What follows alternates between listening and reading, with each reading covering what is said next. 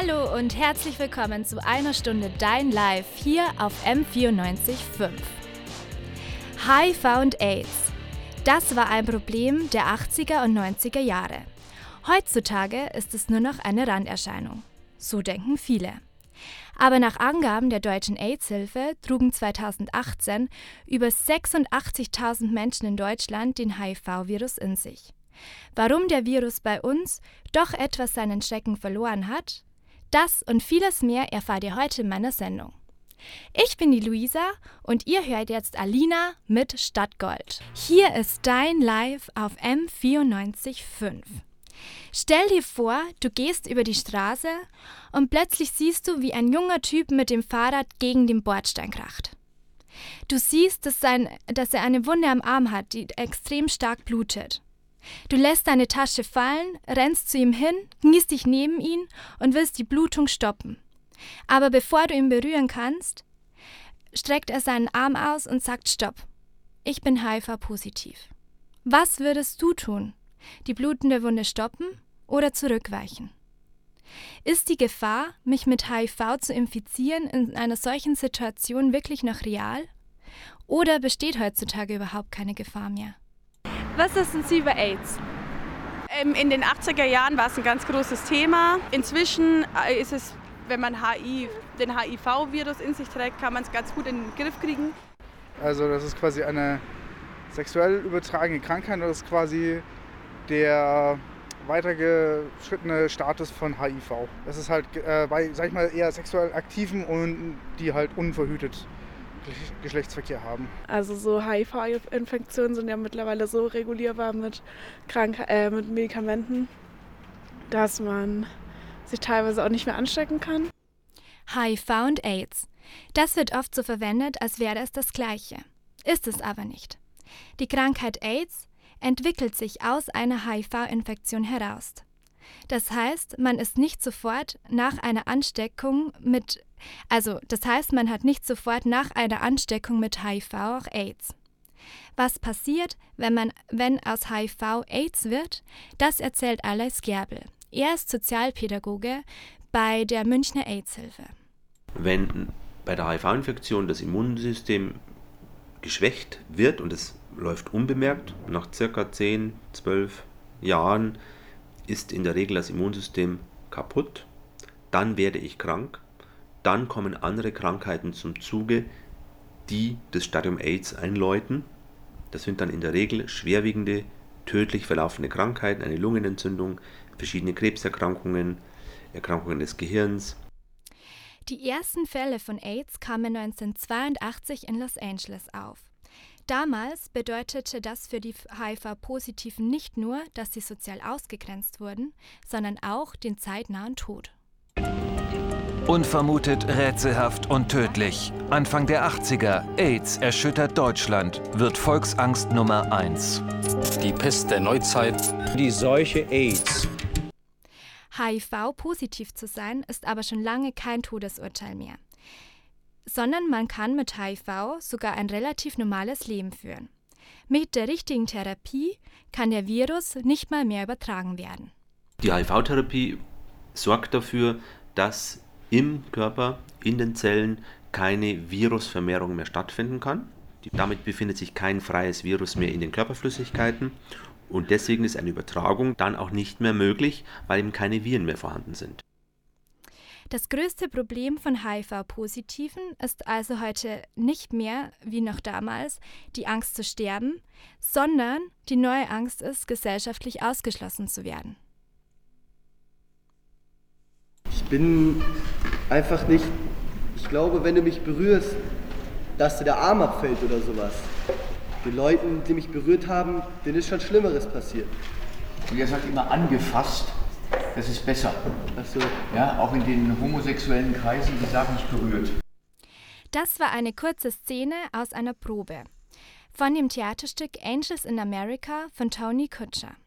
Das Stück spielt in den 80er Jahren in New York und thematisiert das Thema AIDS, das zu dieser Zeit aufkam und als Schwulenseuche abgestempelt wurde. Die Szene beschreibt, wie viel Berührungsängste auch homosexuelle Paare, wie in dieser Szene zu sehen war, untereinander hatten. als noch wenig über den HIV-Virus bekannt war. Aber das Thema AIDS ist auch mit Ängsten verbunden. Das liegt vor allem daran, dass viele Menschen zu wenig über das Thema wissen. Die Schülerinnen und Schüler, ähm, die das Theaterstück Angels in America mitgestalten, haben sich erst durch das Stück näher mit dem Thema AIDS beschäftigt. Ja klar, man weiß also, dass es AIDS gibt und dass es auch HIV gibt, aber wirklich, wie das jetzt entsteht, also oder was jetzt wirklich die Krankheitsbilder sind oder so, das wussten wir nicht. Das waren die Schülerinnen und Schüler der 12. Klasse der Rudolf Steiner Schule in Schwabing. Ähm, Ängste, die mit dieser Krankheit verbunden sind, halten sich auch nur so konstant, weil viele auch nicht genau wissen, wie die Krankheit übertragen wird. Eine Übertragung kommt nur dann zustande, wenn mehrere Faktoren zusammenpassen.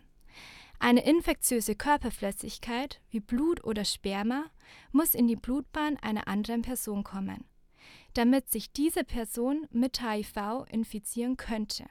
Hier sind die Schleimhäute, die Genitalschleimhäute betroffen, die den Virus direkt aufnehmen können. Hier könnten Verletzungen direkt beim Sex entstehen. Dann könnte dieser Kontakt hergestellt werden. Die Kontaktzeit ist sehr lange. Sperma im Körper verbleibt unter Umständen dann auch sehr lange. Oder Scheidenflüssigkeit beim Mann in der Harnröhre. Also ein sehr langer, intensiver Kontakt, der über Schleimhäute stattfindet oder über Wunden, könnte ein Risiko darstellen. Das war Alois Gerbel von der Erzhilfe in München. Es gibt aber auch viele Situationen, in denen überhaupt keine Gefahr besteht, mich mit HIV zu infizieren. Wenn ich beispielsweise mit einer Person aus dem gleichen Glas trinke, die Person küsse, dieselbe Toilette benutze oder ihr euch einfach nur die Hand gebe, dann besteht überhaupt keine Gefahr. Um nochmal zu meinem Beispiel vom Anfang zurückzukommen. Ihr könntet dem HIV-positiven Jungen, der einen Fahrradunfall hatte, also wirklich helfen. Denn eigentlich ist jeder, der weiß, dass er mit HIV infiziert ist, mittlerweile so therapiert, dass er überhaupt nicht mehr ansteckend sein kann. Und selbst wenn er aus irgendwelchen Gründen doch nicht medikamentös eingestellt ist, ist es sehr unwahrscheinlich, dass sein Blut in euren Blutkreislauf gelangt. Zu dem Theaterstück, also beziehungsweise zu der Szene, die ihr gerade vorhin einen kurzen Ausschnitt gehört habt, erfahrt ihr gleich mehr. Hier ist für euch erstmal Holding On von Tim Kamrat. Ihr hört Dein Live auf M94.5. Ben steht jeden Morgen um 8 Uhr auf, geht unter die Dusche, frühstückt und steigt in den Bus. Genauso sieht auch mein Morgen aus. Nur ein kleines, für Ben aber wichtiges Detail unterscheidet seinen Morgen von meinem. Er nimmt jeden Tag eine kleine Pille, die verhindert, dass sich die HIV-Viren in seinem Körper vermehren. Wie ist es, mit der Diagnose HIV-positiv zu leben? Darüber habe ich mit Ben gesprochen. Ben, das ist ein fiktiver Name, denn er möchte nicht erkannt werden. Deshalb ist auch seine Stimme im Interview, das ihr gleich hören werdet, verzerrt. Ben ist 21 und seit seiner Geburt HIV-positiv. Infiziert hat er sich während der Geburt durch seine Mutter. Heutzutage ist das, also eine Infektion bei der Geburt, relativ selten. Im letzten Jahr, 2018, haben sich beispielsweise nur noch zehn Kinder in ganz Deutschland bei der Geburt mit HIV infiziert. Und wenn die Mutter heutzutage HIV-positiv ist, dann wird sie gleich medikamentös behandelt und das Kind wird zur Vorsicht noch per Kaiserschnitt geholt. Vor 22 Jahren, da sah das auch noch anders aus. Bens Mutter und sein Vater sind beide schon an AIDS verstorben. Aufgewachsen ist Ben in einer Pflegefamilie. Und dass er sich schon mit HIV infiziert hat, das wusste er nicht von Geburt an. Ich bin das erste Mal mit zehn Monaten in die Immuneffektambulanz gekommen, weil es meiner Mutter halt nicht so gut ging. Und ich ähm, damals halt dann ins Heim gekommen bin, deswegen. Und da sind alle Kinder damals noch äh, erstmal in die Immuneffektambulanz gekommen, beziehungsweise allgemein ins Krankenhaus und wurden durchgecheckt auf HIV, Hepatitis A, B, C und sonstige Krankheiten, was heute aufgrund der Gesetze gar nicht mehr möglich wäre. Das war allerdings damals meine Rettung, Sonst wäre das nicht entdeckt worden, dass ich HIV-positiv bin und ja, dann wäre ich heute wahrscheinlich nicht mehr am Leben. Also du hast ja gesagt, als du so in der Pubertät warst, hast du dann ganz verstanden, was HIV ist. Hast du es dann deinen Freunden erzählt?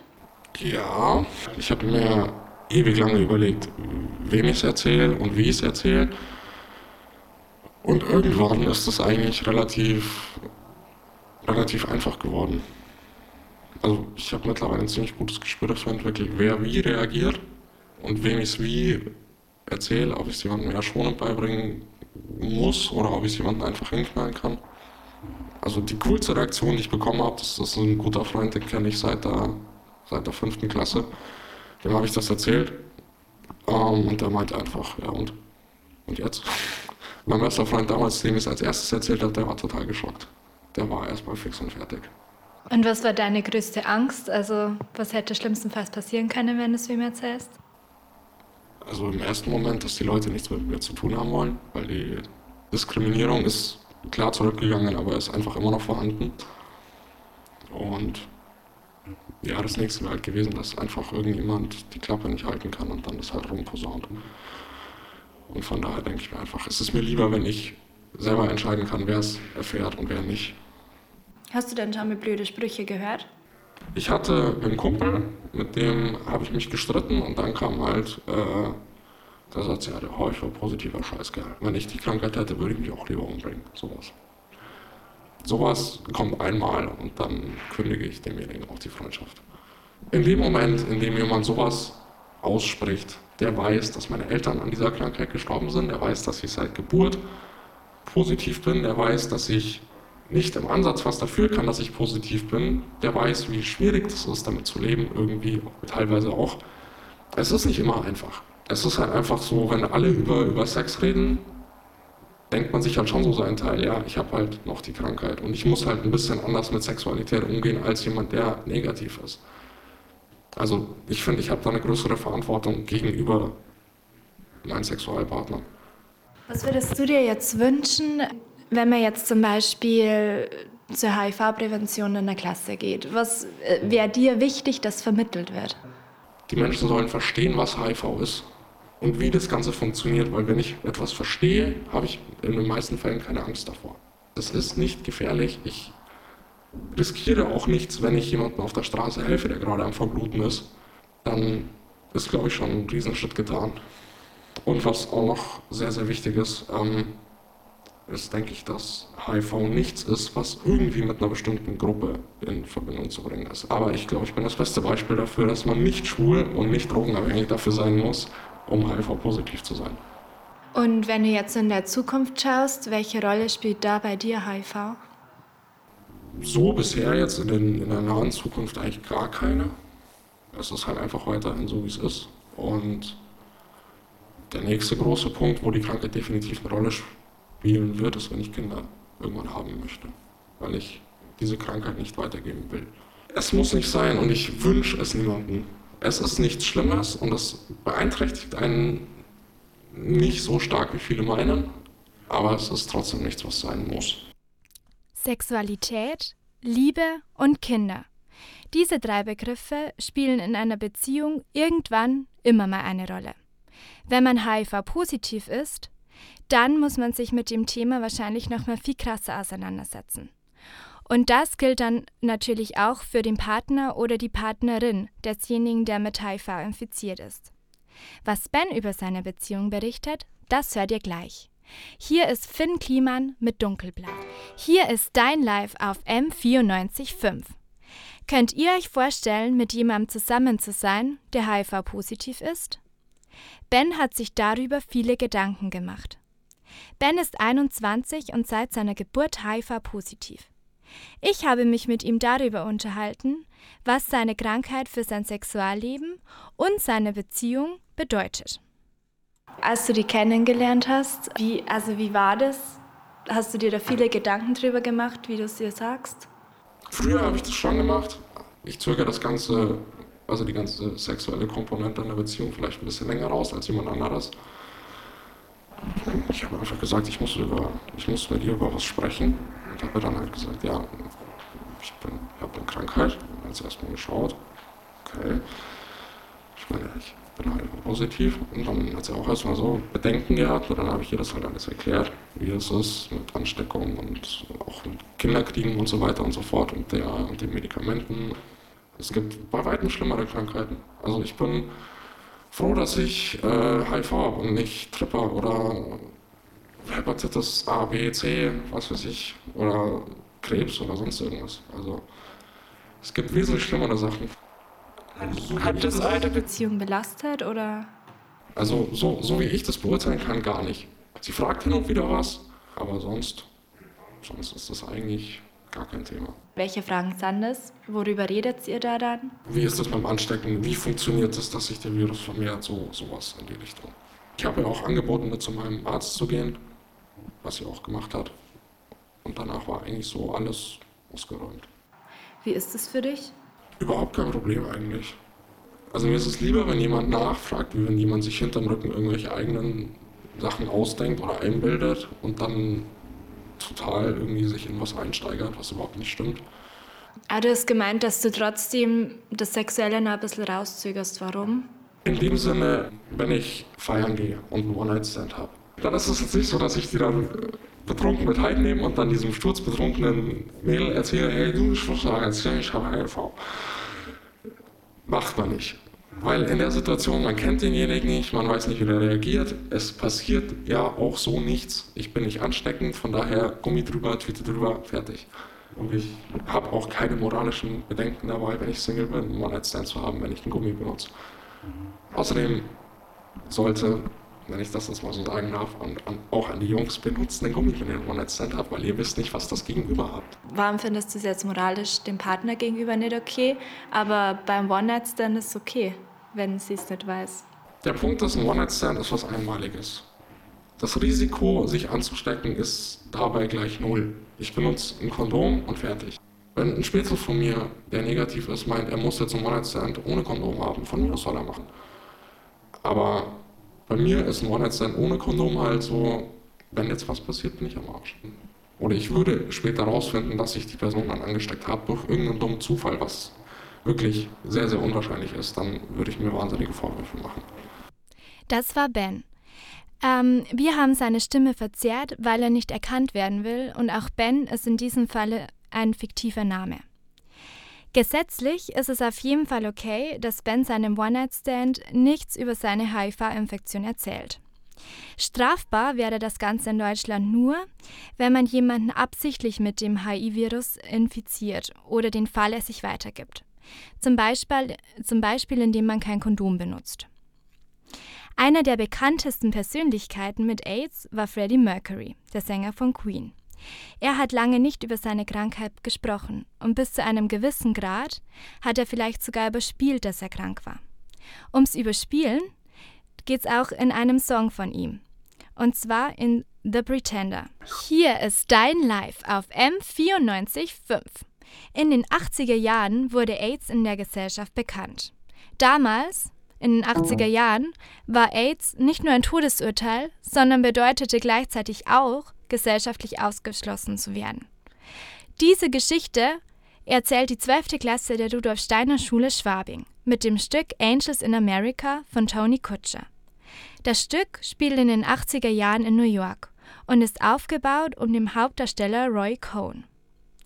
Das Stück spielt zu einer Zeit, in der Homosexualität ein Vergehen war und AIDS als Schwulenseuche abgestempelt wurde. Der Mittelpunkt des Stücks, Roy Cohn, ähm, der konnte sich mit diesen gesellschaftlichen Zwängen überhaupt nicht anfreunden. Und deswegen hat er, hat er verleugnet, dass er AIDS hat und er hat verleugnet, dass er homosexuell ist. Ich habe mit den beiden Schauspielern gesprochen, die Roy Cohn verkörpern. Also er ist jetzt nicht jemand, der dazu steht, dass er schwul ist und sich geoutet hat, sondern er ist genau andersrum. Also er hat Sex mit Männern, aber er redet sich die ganze Zeit ein, dass er nicht homosexuell ist und dass er kein AIDS hat, weil AIDS nur Homosexuelle kriegen und weil es die Schwulenkrankheit ist, sondern er hat Leberkrebs. Das ist auch ein ganz entscheidender Satz. Er sagt auch, ja, Roy Cohn ist kein Homosexueller, Roy Cohn ist ein heterosexueller Mann, der mit Typen bumst. Aber ich meine, diesen Konflikt, den haben bestimmt heute noch viele unser Charakter ist, glaube ich, dann sehr, sehr, fast manisch schon. Ne? Also der redet sich das ja wirklich stark ein, dass es nicht so ist. Und es hängt ja mit der Verbindung in Amerika in den 80er Jahren zusammen. Also heute ist es ja viel, vor allem in Deutschland, halt liberaler geworden auch alles. Ne? Aber habt ihr wirklich den Eindruck, ist es jetzt in Deutschland viel liberaler? Also wenn euch jetzt jemand sagt, okay, ich habe AIDS, wenn euch das jetzt jemand vor dem Theaterstück gesagt hätte, wie hättet ihr reagiert, wie ihr euch noch nicht mit dem Thema befasst habt? Ja, ich hätte natürlich anders reagiert, weil ich mich damit nicht auskennen würde. Aber es kommt auch immer darauf an, wie steht diese Person auch zu dir. Ich meine, würde es jetzt mein Bruder oder mein bester Freund mir sagen, dann würde ich anders dazu stehen, glaube ich. Ich würde mich vielleicht auch versuchen, erstmal mit dem Thema zu befassen, weil, also davor, ich habe mich echt nicht damit ausgekannt oder ich würde erstmal, wie kann man das heutzutage gut behandeln? Und es ist ja behandelbar und man ist ja dann auch nicht mehr ansteckend. Also ich würde es vor allem auch gar nicht werten. Ne? Es gibt ja keine Schuld. Und ihr habt es gesagt, also was beim Stück rüberkommen soll, ist total komplex, aber was ist euch wichtig? Das Bewusstsein wieder da ist, dass, ähm, dass der Virus in unserer Gesellschaft vorhanden ist und dass man sich infizieren kann. Aber ich glaube, das Stück hat viel mehr Facetten als das. Mhm. Hängt auch mit der Zeit und dem Ort zusammen. Halt vor allem auch, dass es halt auch um die Ausgrenzung geht. Und dass man halt einfach nicht nur, weil jemand hört so, ah, du hast AIDS oder ah, du hast HIV, dass man nicht gleich irgendwelche Ideen bringst, oh Gott, der könnte mich anstecken oder so, sondern erstmal wirklich vielleicht die Person kennenlernen und nicht einfach so, nur weil er eine Krankheit hat, abstempeln. Das waren Schülerinnen und Schüler der 12. Klasse der Rudolf Steiner Schule in Schwabing. Sie haben über ihr Stück Angels in America von Tony Kutscher gesprochen. Das Stück feiert heute am 12.02. Premiere und ist bis zum 16.02., also bis kommenden Samstag, im Theater Leo 17 in der Leopoldstraße 17 zu sehen. Der Eintritt ist frei und um 18 Uhr geht's los. Jetzt hört ihr Italo Brothers mit Inside Out. Das war's auch schon wieder mit einer Stunde Dein Live auf M94.5. Wir haben heute über das Thema AIDS gesprochen. Jetzt geht's dann gleich weiter mit dem Plenum mit ähm, Enishan Huin. Und ich verabschiede mich jetzt und sage Tschüss, bis zum nächsten Mal. Ihr hört jetzt noch ein letztes Lied und zwar John Mayer mit New Light.